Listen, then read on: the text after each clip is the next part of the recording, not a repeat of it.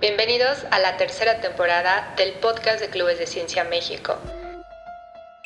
En esta temporada tendremos varias invitadas dedicadas a la ciencia, a la tecnología y a las humanidades.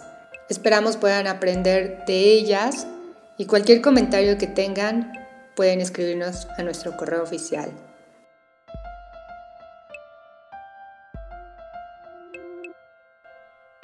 clubesdeciencia.mx Bienvenidos, bienvenidas a Clubeando en Casa, el podcast de Clubes de Ciencia México, en donde platicamos con invitados exitosos dedicados a la ciencia y tecnología acerca de su trabajo y su trayectoria para que puedas aprender tanto de temas especializados como de su experiencia, para que tú como ellos puedas cumplir tus metas.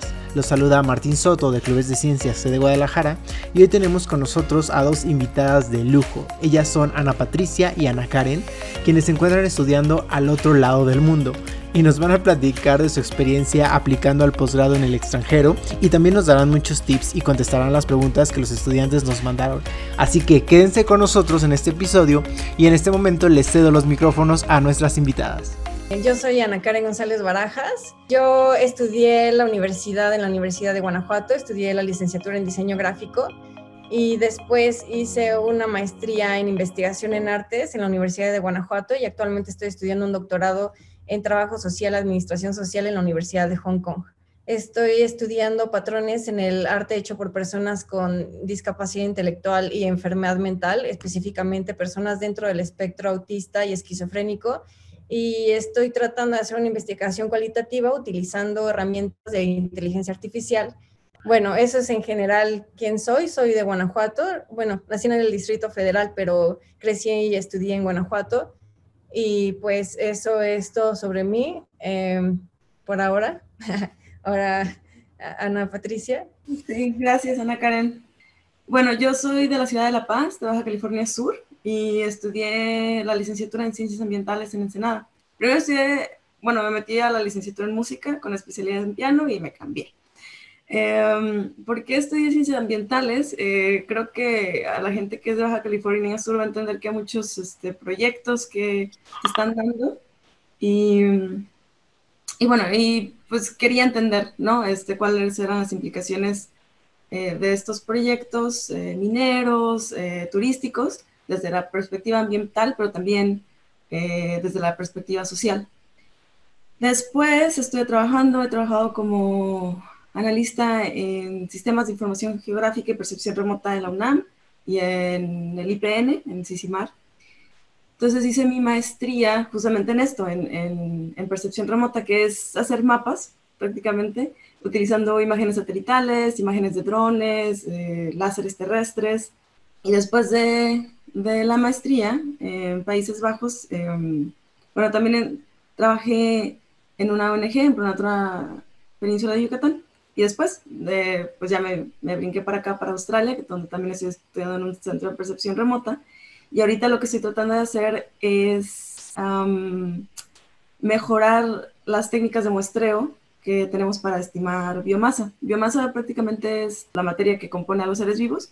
Estamos interesados en la biomasa terrestre, que es la biomasa que está en las plantas. ¿Y por qué es importante esto? Bueno, porque la mitad de, de esta biomasa es carbono. Entonces, eh, necesitamos tener mejores estimaciones para entender mucho mejor el cambio climático. Ahora vamos a empezar a hablar sobre nuestras primeras experiencias, cuáles fueron nuestros primeros acercamientos. Y mm, el mío, por ejemplo, la primera vez que salí al extranjero con, una, mm, con algo relacionado sobre educación fue haciendo un intercambio cuando estaba en la licenciatura, que eso lo recomiendo mucho porque pues es como, no te vas cuatro años, ¿no? Como ahora, es como un semestre, un par de meses o incluso una estancia de investigación de un mes o dos semanas. Y eso está, eso, eso me parece como muy, muy acertado. Eh, yo me fui a Chicago, a Estados Unidos. Fue un intercambio de parte de la Universidad de Guanajuato, donde me fui a una, me fui a una escuela de artes. Yo estaba estudiando diseño gráfico y ahí me fui a una escuela de artes y también estuve tomando clases en el área de comunicación y educación. Entonces, eh, estuvo padre porque ahí como empezó como un mini camino, ¿no? Personalmente siento que fue una experiencia que sí me enriqueció mucho y que sí es necesario tener ese tipo de acercamientos porque ves cómo hacen las cosas los demás. Eh, por ejemplo, a mí me pasaba que tenía mucho miedo de llegar y decía, es que, pues es que Estados Unidos, ¿no? Tal vez la gente va a tener un nivel como mucho más alto, el nivel de exigencia va a ser otro, no sé si realmente lo voy a hacer bien. Y ya que llegas y te das cuenta que puedes hacerlo también ahí, te empodera muchísimo y, te da muchísima confianza para seguir. Eh, por otro lado, o sea, también hubo, como nuevas técnicas y nuevas formas de hacer y de ver que eso también ayuda muchísimo. Y claro que como hubo un miedo de como de la parte de financiamiento, pero me fui con una beca pequeña que solo cubría la parte del avión y también estuve como ahorrando muchísimo antes y, pues sí, o sea, como no me podía dar como grandes lujos, o sea, no puedes tener como la misma vida que tienes, no sé, por ejemplo, en, aquí en México, pero pues esos son como pequeños sacrificios que valen muchísimo la pena. Eh, esa fue mi primera experiencia y mm, también tuve una experiencia parecida en la maestría, pero de eso les voy a hablar ahorita un poquito más adelante. No sé si eh, quieres compartir tu primera experiencia, Ana. Sí, claro que sí, porque para mí mi primera experiencia fue muy importante porque me permitió hablar inglés por primera vez. Eh, creo que em, realmente no creo que se me den los, idiomas y es como una limitante que uno tiene, ¿no? Entonces mm, me fui a un curso de verano en Wyoming, eh, pero estaba chiquititita, bueno, no tanto, ¿verdad? Este, tenía 16 años y estuve un mes em, y como que ese mes que tuve ahí se me soltó la lengua, ¿no? Un poquito más. Después, otra experiencia similar a la tuya fue también un curso de verano mientras estaba haciendo la licenciatura, pero fue ahí en México, en, en School for Field Studies. Tenían una, un campus en, la, en Baja California Sur. Entonces, si eras mexicano y aplicabas, te, te daban beca completa. Entonces, este era un curso para estudiantes de Estados Unidos y también fue ver la diferencia de que igual eh, sí te empodera mucho saber que, que puedes obtener, por ejemplo, las mismas calificaciones que ellos. Lo que sí es que me costó muchísimo trabajo mientras eh, teníamos que leer papers todos los días, ¿no? Y entonces yo no estaba acostumbrada a leer papers y creo que toda la tarde me lo pasaba estudiando mientras todo el mundo en la playa, tranquilos, ¿no? Pero pero sí, son estos pequeños eh, como retitos que te tienes que poner para que después se te facilite muchísimo más eh, los estudios en el futuro. Órale, pues justo ahorita que estás hablando de la parte de inglés se me olvidó, o sea, como de, eh, yo cuando llegué así me tardé como dos semanas sin entender lo que decían en las clases, era como, no sé si era psicológico, era como que no estabas acostumbrado para nada, pero como no entendía nada, y tiene una compañerista mexicana que había crecido en, ahí en Estados Unidos, y ya pues ella como que me ayudaba al principio, ya después pues como si nada, ¿no? Pero creo que ese primer como, también es como un shock, ¿no? De que no estás acostumbrado, pero pues se quita, o sea, todos yo creo que les puede llegar a pasar algo así, pero se quita. Ah, ahora les voy a hablar como de la maestría, eh, la maestría la hice en la Universidad de Guanajuato, pero desde eh, duró tres semestres de clases y uno como de tesis. el primer semestre me fui a hacer una estancia de investigación a Estados Unidos, era corta, era de un mes. Me fui a Nueva York y estuvo muy padre porque ese sí fue como más como eh, trabajo de campo y ver como museos y cosas que necesitaba de diferentes lugares. Y con esa me fui porque tenía la beca de CONACIT y CONACIT tiene como una beca suplementaria que se llama beca mixta. Entonces eso pues ya me dio para que me alcanzara bien. Y al segundo semestre me fui a hacer una estancia de investigación a Madrid. Conocí como muchísima gente que, que sabía de mi, de mi área de investigación. Aquí me sentía como un poco sola y decía, es que tal vez estoy loca y no es cierto. pero entonces eh, ya conseguí como contacto con personas que, que, también se enfocaban en este tipo de temas. Y entonces lo que pasó fue que decidí, o sea, regresé a México y dije, pues me voy a volver a ir porque ahí estuve avanzando muchísimo. Eh, igual como tenía como acceso a archivos muy, muy buenos, o sea, un buen como de libros y, personas que me pueden estar asesorando. E igual volví a aplicar a la beca de, de de mixta de CONACYT, que es, en ese entonces era un año que te daban para, creo que para poderte ir. y regresé y ya me, eh, me puse a hacer como mi tesis. Entonces esa fue mi segunda experiencia, experiencia. Y fue como un poco más fácil por la cuestión del idioma y que hay muchísimas cosas eh, más tangibles que tienen una relación con tu país, ¿no? Como incluso como ingredientes de comida, eh, todo ahí está así muy bien. Y sí, creo que eso facilitó muchísimo la, la, parte de la adaptación. Fue mucho más fácil que en Estados Unidos. Bueno, pues sí, creo que las adaptaciones, el saber adaptarse es muy importante. Como que cuando, esto va a sonar ridículo, pero cuando estuve en Países Bajos haciendo la maestría, extrañé la comida como los tacos y el chile y todo. Pero ya cuando me vine para acá, como que ya venía un poquito más, pues, preparada, que no iba a tener eso, ¿no? Pero, pero precisamente mucha gente se queja, ¿no? De eso. Y también, no solo la adaptación con la comida, sino con las diferentes eh, culturas, ¿no? Eh, las personas reaccionan de otro tipo de, de, formas. Los latinos creo que somos muy ruidosos para, para muchas culturas, ¿no? Tienes que volverte un poquito más callado. sí, ¿verdad? Pero al final, o lo que ganas yo creo que vale muchísimo la pena, o sea, lo que, lo que terminas obteniendo. Yo la maestría, bueno, este, también apliqué una beca de CONACYT para, para irme a la maestría en Países Bajos. Y algo que tienen que tomar en cuenta es que incluso aunque tengas una beca, es necesario ahorrar, porque muchas becas no te van a cubrir, el, por ejemplo, la visa, o no te van a cubrir el pasaje del avión, eh, vas a llegar, no te van a pagar hasta dentro de un mes, entonces vas a tener que vivir durante ese mes sin, sin apoyo. Entonces, eh, sí es algo que les recomendaría. Si, si piensan ir al extranjero, vayan ahorrando, aunque busquen una beca, porque también, por ejemplo, para los que no vivimos en la, Ciudad de México, sacar eh, las visas supone uno o dos viajes a la Ciudad de México, ¿no?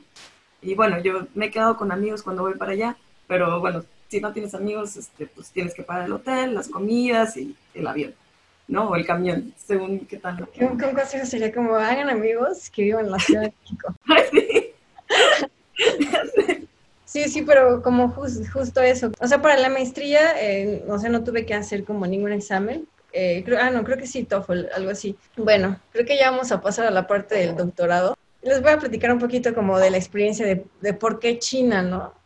O sea, yo como después de mi maestría estuve como trabajando un poco como haciendo como curaduría de, de, de arte y, y, algunos proyectos en Francia y en España.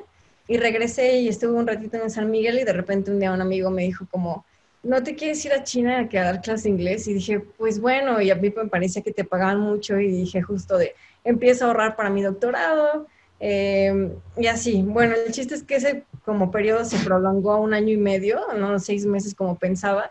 Sí pude ahorrar, o sea, sí me, me parece que es como una etapa que fue como de sacrificio, ¿no? Como de, a veces se tiene que hacer, o sea, mientras no te distraigas de tu meta y que no se te olvide por qué lo estás haciendo, creo que es válido. Y si tienes la oportunidad de hacerlo dentro de tu campo, pues está perfecto, ¿no?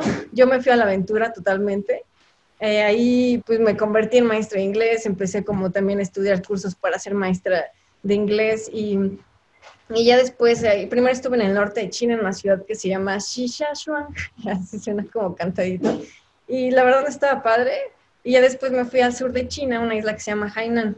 Eh, cuando me mandaban a hacer cosas como de visa y así a, a Hong Kong, a mí me parecía que era como un respiro, ¿no? Y que la ciudad estaba increíble, y luego una vez en una exposición conocí a una chica que estaba haciendo ahí su doctorado y dije, nunca se me había pasado por la mente Hong Kong. Yo estaba pensando en aplicar en, en, la Universidad de Manchester. Era como una de mis, como las cosas que, quería hacer. Por ahí se dificultaba un poco la parte de la beca porque a los eh, locales sí les daban beca, pero en cambio a las personas que, no, teníamos que aplicar a través de CONACYT ellos me pedían que también tenía que hacer una maestría con ellos. Y pues yo ya había como mi cupón de beca de, de, de de maestría, pues ya, ya lo había canjeado, ¿no? Y esa fue una de las razones que no me convencí de ir tanto para allá. Luego, como me atrasé un poco, eh, pensar en el GRE en Estados Unidos no era una opción. También había como, había pensado en ir como al MIT, y por algunas otras razones ya no, ya no, ya no presenté ahí. sí presenté también en una maestría de arte terapia, en la misma en la que estuve haciendo mi instancia de investigación, solo para tener como mi título, porque estuve tomando materias. Y al final dije, bueno, ya no me quiero atrasar, e investigué sobre Hong Kong, primero no encontré nada, después ya me fijé bien, encontré una maestría que, bueno, como unos grupos de investigaciones que eran sobre arte terapia, y justo era como el enfoque que estuve haciendo cuando estaba en España. Y les escribí, no me contestaron, les volví a escribir, no me contestaron y ya una tercera vez ya me contestó como la, la que es ahora mi supervisora y me dijo, no, pues eh, eh, presenta al doctorado. Presenté y la ventaja de ahí también, o sea, todo fue muy fácil, ¿no? Como a la hora que entras ya tienes una beca por parte de la universidad, que eso se me hizo atractivo, porque a veces como de repente hay unas instituciones que, que tienen como a veces problemáticas, o si el presupuesto, y creo que aplicar a través de una universidad y que, lo, y que la universidad te la beca es algo como que te da, bueno, al menos a mí, en mi, en mi experiencia, te da mucho más seguridad. Y luego vi que también tenían una como beca Super Saiyajin, que dije, wow, esa beca está increíble.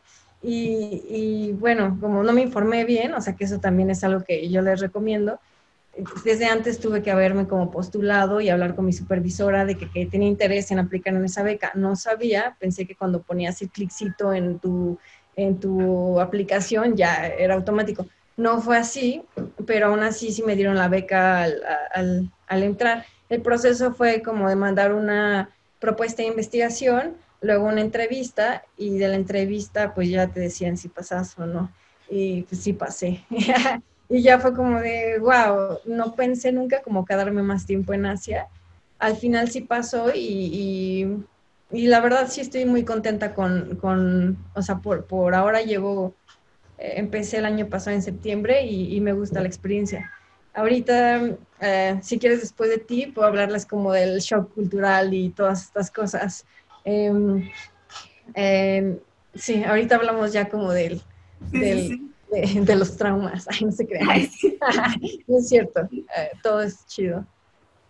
Sí, bueno, pues mi, mi, proceso del doctorado, para entrar al doctorado fue un poquito diferente. Y creo que una de las preguntas es cómo eliges, ¿no? El, eh, la universidad a la que te quieres ir. Yo no elegí el país ni, ni la universidad. Lo que creo que desde el 2014 me empecé a interesar sobre cierto tema. Como que noté que la mayoría de los papers eh, publicados venían del centro de investigación en donde estoy ahorita. Entonces, como que esa fue la señal de, es que me encanta lo que hacen, yo quiero hacer lo mismo, ¿no? Entonces, pues resulta estar aquí, entonces por eso apliqué aquí. Pero igual, igual que tú, o sea, escribí, le escribí primero a un investigador, me contestó, luego me dejó de contestar, bueno, pues me fui con el otro, ¿no? Y, pero tardé meses en, escribirle al primero y luego al segundo, que el segundo ya me peló mucho mejor, que es ahorita mi supervisor. Eh, y, son de estas cosas que no se, no, se te pasan por la cabeza. A mí una amiga fue la que me dijo, ¿por qué no le escribes al otro? Me dije, no, es que no me va a hablar, ¿no? O sea, es este profesor que... Y, y bueno, también me dejó de escribir porque creo que en uno de los correos no le contesté muy atractivamente. Entonces, eh, eso es muy importante porque el primer correo que le escribí, o sea, casi casi fue como, me encanta lo que haces, yo quiero hacer lo mismo.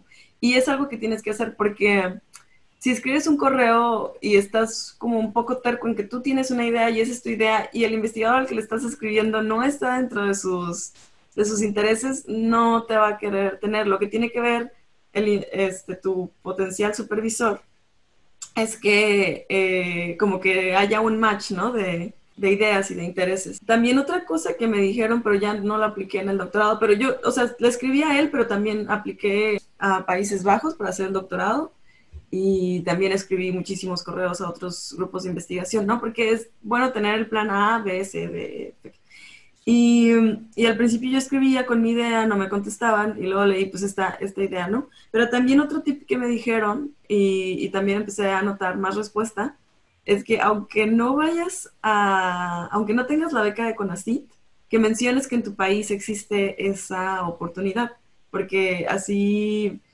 eh, el investigador va a saber que no vas a ser tan costoso como un alumno que, que realmente no, no tiene beca. Yo aquí pues no, no apliqué a la beca de CONACYT, eh, obtuve también beca por parte de la universidad. Creo que es muchísimo más cómodo que cuando obtuve la beca de CONACYT para Países Bajos porque la beca de CONACYT, o sea, estuvo súper bien, pero los pagos de, de colegiatura se tardaron un poco y entonces sé que también ha pasado aquí. Entonces, si te puedes evitar eso, yo creo que mejor, ¿no? Sí, ah, pues justo como, sí se me olvidó como lo de la parte de mi supervisora y sí, justo eso es como muy clave. Primero así como mi primer como cosa que dije, wow, pues se llama, se llama Rainbow, ¿no? Mi supervisora dije, wow, se llama Rainbow, nada puede salir mal.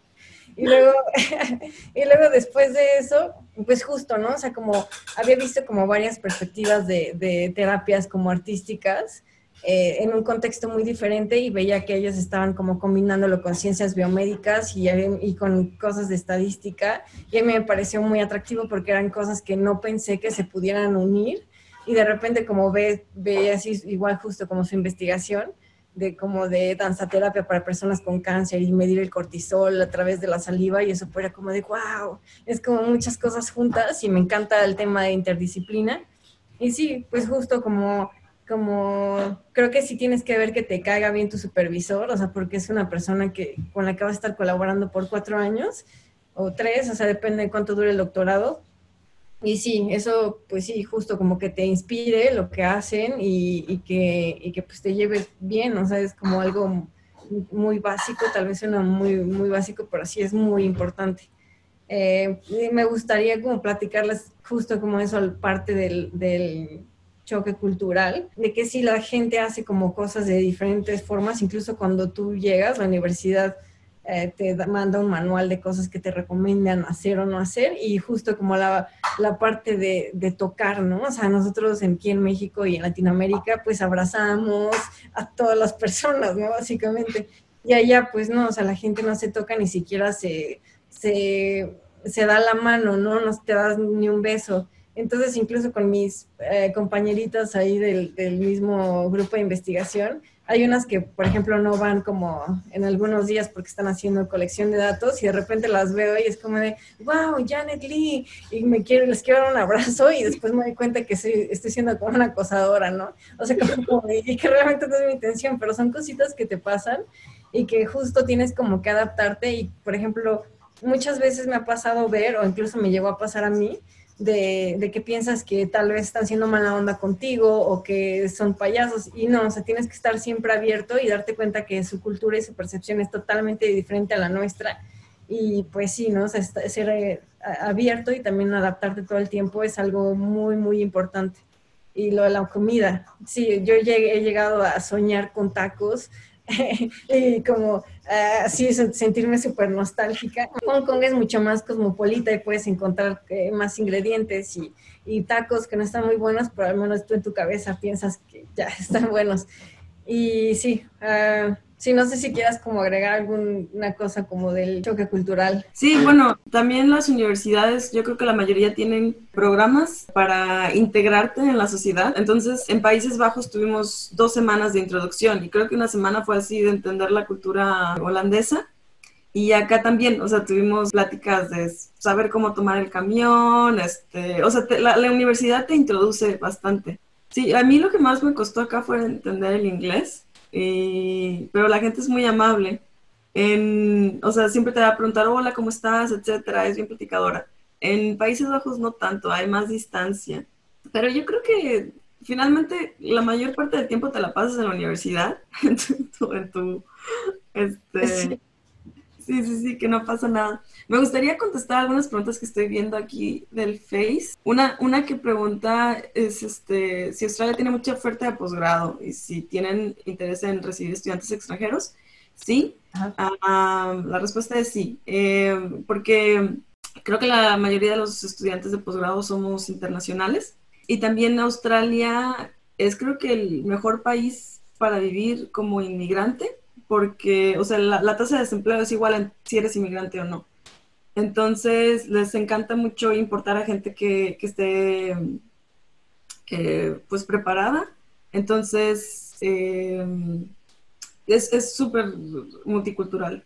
Entonces, si tienes una maestría, si tienes un doctorado, no va a ser muy difícil que encuentres eh, trabajo aquí. Por ejemplo, yo en septiembre voy a, aplicar otra beca por parte del gobierno de Australia eh, para obtener más, más este, fondos para mi investigación.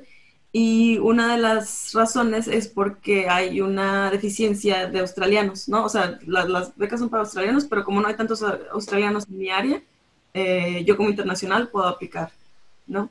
Entonces, este, aquí pues están las becas por parte de la universidad, está la beca de CONACYT y también hay una beca directamente por, por el gobierno de Australia.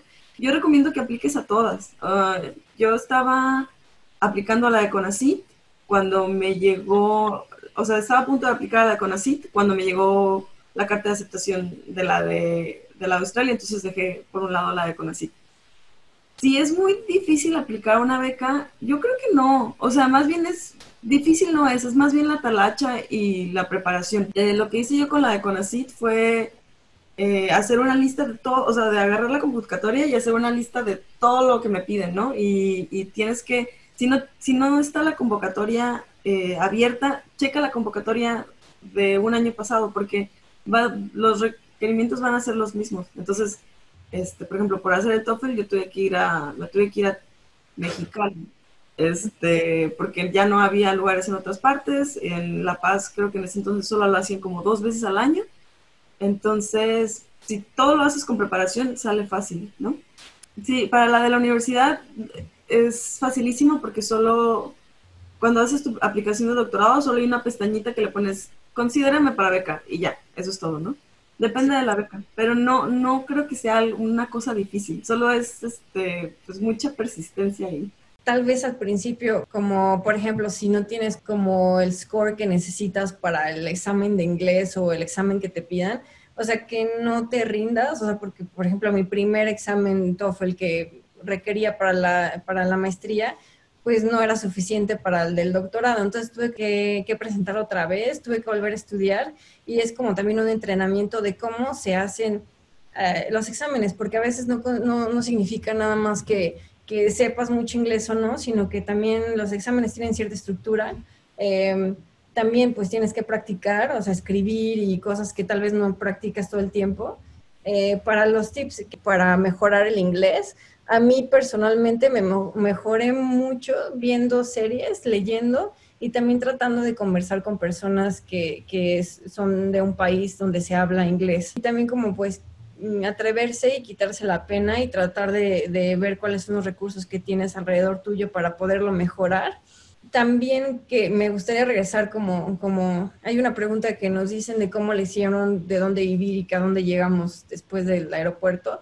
Eh, para mi intercambio en la universidad, eh, esa universidad justo no te apoyaba tanto como de conseguirte donde vivir. Yo tuve que hacer todo. Cuando llegué, pues antes de, llegar al aeropuerto, pues investigué cómo, cómo llegar a la casa de, de, la hermana de un amigo que afortunadamente me dejó quedarme ahí en lo que conseguía yo donde vivir. Y eh, para la maestría, pues sí, eh, intercambio de la maestría, bueno, la, la estancia de investigación yo tuve que conseguir, pero para el doctorado eh, justo para los, primer, los de primer año de doctorado te ofrecen como acomodación o bueno, como renta, bueno, que te renta la, la universidad, porque hay como, como departamentos y, lugares específicos para los estudiantes y eso fue también una de las razones por las que elegí esa universidad, porque todo te lo ponen así demasiado fácil. apoyando lo, lo que decía Ana Patricia, creo que es más bien como de persistencia y de ganas. O sea, creo que cualquier persona puede aplicar a una beca. Simplemente tienes que hacerlo, intentarlo y, no tener solo una opción, sino tener varias. Creo que eso es lo más importante. Y como para las entrevistas y, y las cartas de recomendación, o sea, no sé si tú tienes un tip, Ana. Sí, quería regresar con lo que habías dicho del TOEFL eh, em, yo hice tres veces el TOEFL porque no lo pasé dos veces, ¿no? Este, a lo largo de varios años. Entonces, no me pude ir de intercambio a donde yo quería este, durante dos años por eso. Eh, entonces, sí, realmente recomiendo la persistencia. A veces si no lo pasas y es como, ah, ya mi vida ya se detuvo. No, no, no, o sea, vuelve a hacer, ¿no? Eh, para encontrar alojamiento, igual donde estaba en la universidad, teníamos dormitorios en la maestría. Acá simplemente me contacté con alguien eh, no tenía amigos, así que me contacté con alguien del coach surfing y le dije, oye, ¿me puedo quedar en tu casa mientras encuentro un lugar? Me dijo que sí, pero finalmente me quedé, también estuve buscando casas por internet. Entonces, de las dos universidades en las que he estado, tienen grupos de Facebook. Entonces tú ahí puedes publicar y puedes decir, hola, soy estudiante de tal, estoy buscando tal, tal lugar, y puedes encontrar un lugar donde te puedas quedar temporalmente. De que hay opciones, hay opciones para quedarse en un lugar tan barato, o sea, no, no muy caro. Nos habían comentado también que si les podíamos hablar de, de las cartas de motivos. Ah, sí. Ay, pues yo las que a mí me encanta hacer cartas de motivos, este, porque casi todo lo que, las experiencias que les he comentado han sido porque, eh, pues porque he obtenido becas, de otra forma no, no habría podido asistir a esos cursos de verano o la maestría o el doctorado. Entonces, yo las cartas de motivo empiezo, no las empiezo a escribir, como que empiezo a pensar, o sea, de, de cuáles son realmente las razones. También hay tips en internet, o sea, de qué es la, qué es lo que la persona quiere leer. Entonces, si ves la de, de realmente, claramente te dice qué es lo que están buscando, ¿no? Tu motivación, qué le vas a dar a México, ta, ta, ta. Entonces, pues pones eso en párrafos, ¿no? Entonces, como haciendo check de, de todo lo que quieren. Siento que tienes que estar bien convencido y realmente demostrar eso en la carta, ¿no? Que estás como muy seguro de lo que quieres hacer y por qué lo quieres hacer. Y ya dependerá de la beca, ¿no? Por ejemplo, la carta de motivos de CONACIT, obviamente tienes que demostrar cómo ese conocimiento no lo podrías obtener en México, ¿no? Y, en un futuro podrías apoyar el desarrollo del país, eh, versus la que voy a aplicar aquí en Australia, que va a tener que ver cómo mi doctorado va a apoyar el desarrollo de nuevos mapas en Australia, ¿no? Entonces, no, no todas son iguales, pero, pero es bueno siempre tener un machote, o sea, como un machote de carta de motivos y lo vas modificando según a dónde vayas a aplicar. No sé si tú tengas algún tip, Ana Karen. Um, en ese sentido, pues sí, coincido contigo. Lo que quieren ver ellos es como que tengas ganas, tengas pasión y que tus antecedentes sean compatibles con, con lo que quieres aplicar. Entonces, si hay un programa en el que quieres aplicar, pero no, no tienes como no, nada de experiencia en eso, yo también les recomendaría que poco a poco se enfoquen a eso que quieren hacer a través de instancias de investigación, si pueden publicar papers antes también está perfecto. Y sí, pues se fijan en eso, ¿no? O sea, que si tengas como capacidad de, de poder realizar una investigación. Uh, hay como unas preguntas específicas sobre China y, y Hong Kong. Eh, estoy tomando el doctorado en inglés. En realidad en Hong Kong es fácil porque la mayoría de las personas hablan inglés, o sea, es uno de los idiomas oficiales y todo en la universidad es en inglés, entonces eso es, es, es un plus. Aunque hay algo chistoso, cuando estaba en China estaba aprendiendo mandarín y ya que llegué a Hong Kong pues hablan cantonés, entonces eh, estoy aprendiendo cantonés, bueno, algo así, no, no aprendo mucho. Y la parte de cómo hacer amigos y adaptarte en la vida social en Hong Kong, pues la verdad no es difícil porque hay muchísimas personas de todas partes del mundo. Y justo como de lo que hablabas hace rato, pues sí, yo me la pasaba en la escuela y sí me tardé un poquito, pero más bien porque también eso es muy importante. Tienes que darte tiempo para hacer amigos también sin descuidar la escuela, ¿no?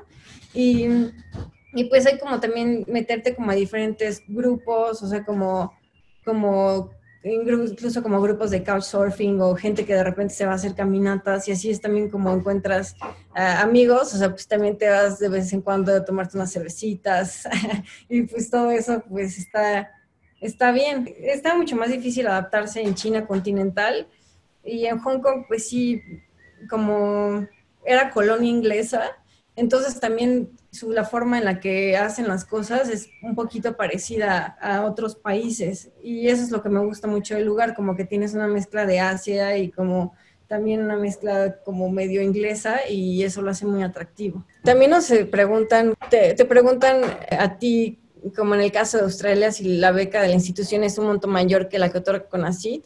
Eh, en el caso de Hong Kong, sí es mayor. Sí, en Australia son como, con la beca de la institución son como 700 dólares más que la de CONACYT. Ya incluso los que se vienen con, con CONACYT eh, tienen que solicitar un, lo llaman Top Up Scholarship, que es como una beca por parte de la universidad que te, como que te completa para que puedas tener mínimo para vivir. Órale. Hay una pregunta que me gustó mucho y creo que habíamos discutido que la que dice... Eh, ¿Cómo creen que estemos preparados los mexicanos en comparación con los extranjeros? Bueno, una de las razones por las cuales me gusta estudiar en el extranjero, que también es contestando otra pregunta, es porque conoces a gente muy, muy brillante, ¿no? Que en México también hay gente muy, muy brillante, pero eh, acá pues hay muchos recursos para, para lucirte, ¿no? O sea, hay muchos recursos para asistir a congresos, para tener publicaciones, para eh, tener equipos, etcétera, ¿no? Entonces, cuando, o sea, a mí en la universidad no, no me iba así excelente, pero me iba bien, y en la carrera.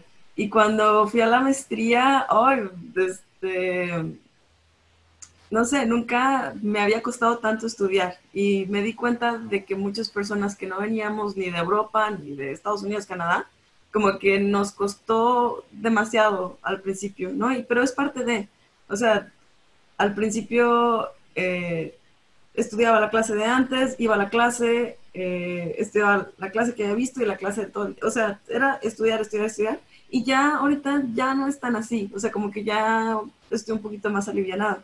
Pero, pero creo que sí se nota la diferencia, ¿no?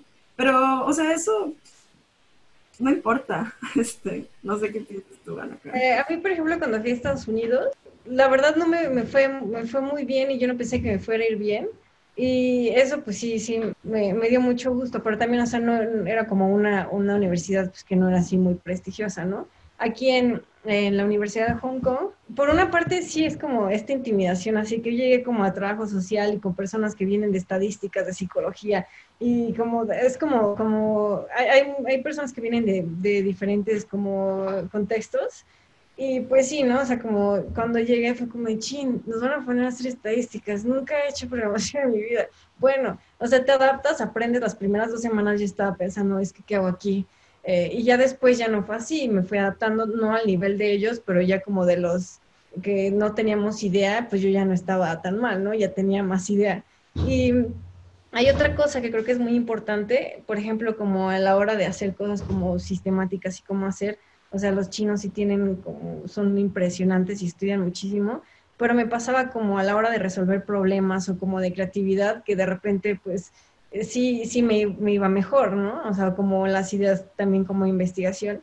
Y creo que es algo que tenemos los mexicanos, de que nos atrevemos a hacer muchas cosas. Y creo que eso puede ser como tal vez en parte técnica, pues solo lo aprendes, ¿no? Pero ese cómo hacer y atreverse, creo que es algo que sí nos caracteriza. Creo que todas las culturas tienen eh, algo que les caracteriza y pues más bien hay que saber utilizar lo que a nosotros nos caracteriza y, lo que, a lo que podemos tener acceso para aplicarlo en, en, otros países.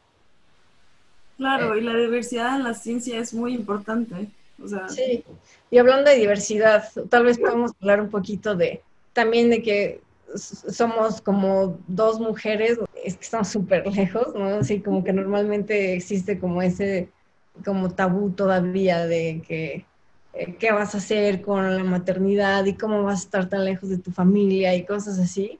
Eh, pues yo les puedo decir que se atrevan y que pues sí requiere como de fortaleza, pero creo que todas las personas mientras tengas las ganas y tengas buena actitud, vas a disfrutar lo que estés haciendo, estés donde estés. Sí, claro, para mí fue, bueno, ya ahora que me acuerdo, uno de los shocks culturales que tuve con, con Países Bajos fue que por primera vez en mi vida sentí que me trataban primero, antes como persona que como mujer, ¿no? Entonces, eh, allá hay muchísima igualdad de género, o sea, te, te sientes mucho más segura, ¿no? De hablar, de dar tu opinión. Eh, lo que sí es que obviamente los hombres no te van a pagar, no te van a levantar las cosas porque tú las puedes levantar, ese tipo de cositas, ¿no? Pero me gustó bastante, o sea, saber que, que me consideraban igual eh, para hacer trabajo de campo como para hacer investigación. Y, este, y me sigue pasando acá, ¿no? Y, y, creo que sí, eso es muy atractivo y es bueno porque te permite, pues sí, sentirte mucho más seguro con lo que haces. Creo que la experiencia en Hong Kong, no sé cómo sea. Uh, pues en cuestión como, como intelectual y académica no me he sentido como no incluida. Y también algo que me parece como muy, muy importante y que no me había como dado cuenta es que pues hay de mucho respeto, ¿no? O sea, como incluso como al caminar en las calles, es muy seguro, creo que es un lugar muy seguro para estar eh, como mujer y, y pues sí, creo que es bueno darte cuenta, como dices, de eso, de que existen otras formas de hacer y otras posibilidades que tal vez ni siquiera piensas que eran posibles, independientemente de, de la las oportunidades que tengan. O sea, yo creo que sí es muy, muy bueno eh, hacer una estancia corta, una estancia larga, el doctorado, y pues justo eso, ¿no? Que te seas hombre, seas mujer, eh, te vuelves muy independiente y te demuestras a ti mismo que puedes lograrlo en, en cualquier otro lugar, tan solo sobrevivir, ir al súper, hacerte comer, que son cosas que al principio sí te choquean. A mí en, China cuando llegué sí era como de, es que no sé cómo, cuál es la leche, porque todo estaba como, como en chino y ya después ya que dices, no, pues ya puedo sobrevivir aquí en China, o sea, pues eh, aquí, bueno, y en Australia está increíble. No sé si tenemos más preguntas. Sí, había una de qué criterios utilizaste para escribirle a alguien. Eh, pues no muchos, o sea, los criterios que utilicé fue que hicieran en lo que yo estuve interesada, pero mi recomendación es escríbele a todos, ¿no? O sea, no, em, porque no sabes, o sea, al final es mejor tener varias opciones y descartar que, que solo buscar una opción. Entonces, otra cosa es que al final tuve dos ofertas y que me llamaban bastante la atención. Y una cosa que también recomiendo hacer para, para seleccionar a tu tutor es escribirle a los estudiantes, preguntarles cómo es la experiencia para ellos eh, del doctorado, ¿no? Porque hay muchos tipos de tutores. Entonces hay tutores que son muy compresivos, hay tutores que tal vez este, te van a exigir bastante o te van a hacer sentir mal. No sé, hay, hay como... El doctorado involucra mucho estrés, entonces hay lugares más favorables que otros. Entonces, si alguien te dice estoy súper contento con o contenta con mi tutor, eh, yo creo que, y te da las razones por las cuales está, tenemos, este, es súper comprensivo, eh, tenemos, este, a mí me llamó la atención que tenía como muchas reuniones frecuentemente para discutir temas fuera de, eh, del doctorado en sí. Em, entonces, pues ya vine acá y, pues estoy bien contenta con él. Eh, hay muchos casos donde llegan con un tutor, no se hallan y se tiene que cambiar el tema de tesis y de tutor. Eh, también pasa, que, que, no tiene nada de malo, pero, pero sí, escribir a los estudiantes creo que es, que es importante y ellos van a ser sinceros. Otros me dijeron así como, no te recomiendo venirte con este, le he sufrido bastante, entonces es como, aunque sea muy, muy, muy tenga muchas publicaciones y citas, eh, también creo que es importante mantener tu salud mental, una buena salud mental. Sí. Eh, ¿Y tú cuánto ahorraste antes de, irte al...? Ay, qué preguntas, ¿verdad? Sí, creo que es muy, es muy específica, pero creo que depende del país, o sea, tienes que fijarte como cuánto cuesta la renta en el país en el que te quieres ir, eh, como cuánto te cuesta un avión y ya más o menos haces como un presupuesto y justo el, si tienes una beca, aunque tengas beca, lo que, de lo que hablaste al principio, ahorrar para al menos sobrevivir un mes ahí. Yo incluso ahorraría para sobrevivir dos meses por cualquier cosa, ¿no? Que no te quedes vulnerable. Entonces, pues sí, creo que depende del país. Sí, incluso si buscas en internet puedes buscar páginas de cuánto te cuesta vivir un mes en y viene por ciudad, ¿no? Entonces ya sabes qué es eso y luego ves la renta, entonces ahí le sumas y, ahí más o menos obtienes el número. No sé si quieras como agregar como algo antes de terminar, como un mensaje. Creo que, bueno, una de las preguntas era que mm, si necesitas tener un buen promedio. Para tener beca de CONACYT, sí, porque si haces tu licenciatura y no obtienes un 8 de promedio y no tienes cómo pagarte una maestría, eso ya es como un filtro, ¿no? Entonces, en la licenciatura, échale todas las ganas porque tengas más de ese 8 de promedio. Pero en la maestría yo, yo obtuve 7.5 y pensé que ya no iba a poder seguir mi carrera de científica y aún así obtuve la beca por acá. Entonces es como este, tus cartas de recomendación. Eh, cuando trabajes, trata de quedar en buenos términos. Este, bueno, sí, tu promedio, tus publicaciones, eh, tus cartas de motivos. O sea, es, es como el paquete, no, no nada más es una o sea, no nada más las calificaciones son los lo que te definen. Algo que sí me gustaría agregar es pues que sí vale la pena, claro, conocer otros países y también para mí vale la pena muchísimo hacer un, un doctorado porque para mí es como si tienes un tema que te gusta muchísimo, es básicamente que te paguen por ser nerd de algo que te gusta mucho. Y eso a mí me hace muy feliz. Claro que sí, hay cosas, como dices, ¿no? Que pueden ser muy estresantes o como de repente que tienes tu, tu investigación y ya no está saliendo y, y, tienes que cambiar de tema o tienes que reajustarlo. Hay, hay momentos muy estresantes, pero creo que en general es muy gratificante y pues que sí, tienes que tener como un balance en tu vida eh, como holístico para que estés como, como al 100. Y pues sí, uh, pues échenle ganas. Sí se puede. Muchas gracias Ana Karin y Ana Patricia por sus valiosos consejos y sus experiencias. Y gracias a todas las personas que nos acompañaron en este episodio. Nos escuchamos en el próximo. Un abrazo desde Clubes de Ciencia.